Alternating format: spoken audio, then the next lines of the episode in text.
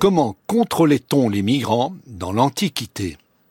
Dans l'Antiquité, comme dans toutes les autres époques de l'histoire humaine, la circulation des hommes a été une dimension essentielle de la vie économique, sociale et culturelle.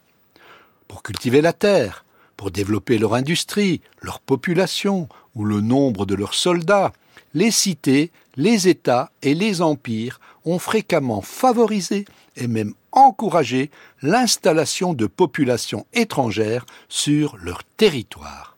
Mais, comme le souligne l'historienne Claudia Moati, dans l'introduction de l'ouvrage qu'elle a dirigé sur le sujet, si la mobilité des hommes a toujours été une nécessité pour le développement des activités humaines, les migrants ont constamment fait l'objet d'une suspicion qui explique les diverses formes de contrôle auxquelles ils ont dû se soumettre.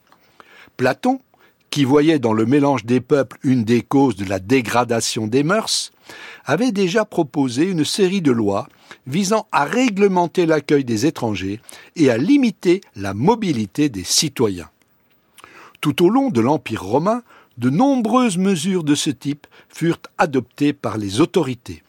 Tacite raconte qu'au milieu du premier siècle, seuls les Hermunduri, un peuple loyal à l'égard de Rome, pouvaient entrer sur le territoire sans surveillance pour acheter et vendre ce qu'ils voulaient.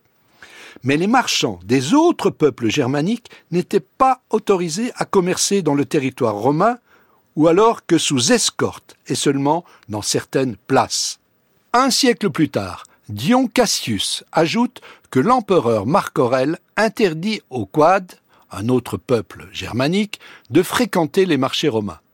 Commode lui emboîta le pas, quelques décennies plus tard, en limitant à une par mois les rencontres entre des marchands romains et germains et en les plaçant sous la surveillance d'un centurion.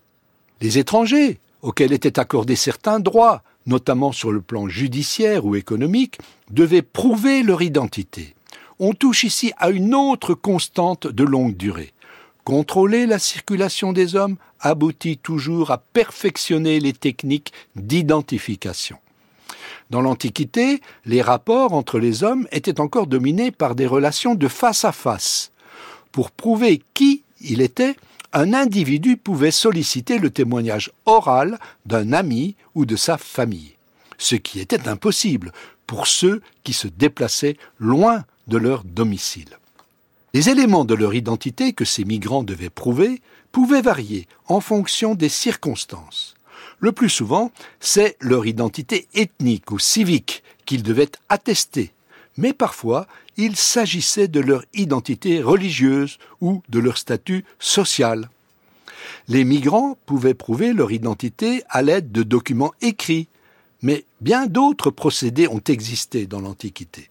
Parmi eux, on peut citer la signature, qui supposait un certain degré d'alphabétisation, la déclaration simple ou sous serment, mais ceux qui étaient chargés d'identifier les migrants pouvaient aussi tenir compte de certaines particularités physiques, comme les cicatrices ou les tatouages, ou des signes qui attestaient leur position sociale, repérés dans les vêtements, les chaussures, voire même dans des objets figurés comme les sceaux.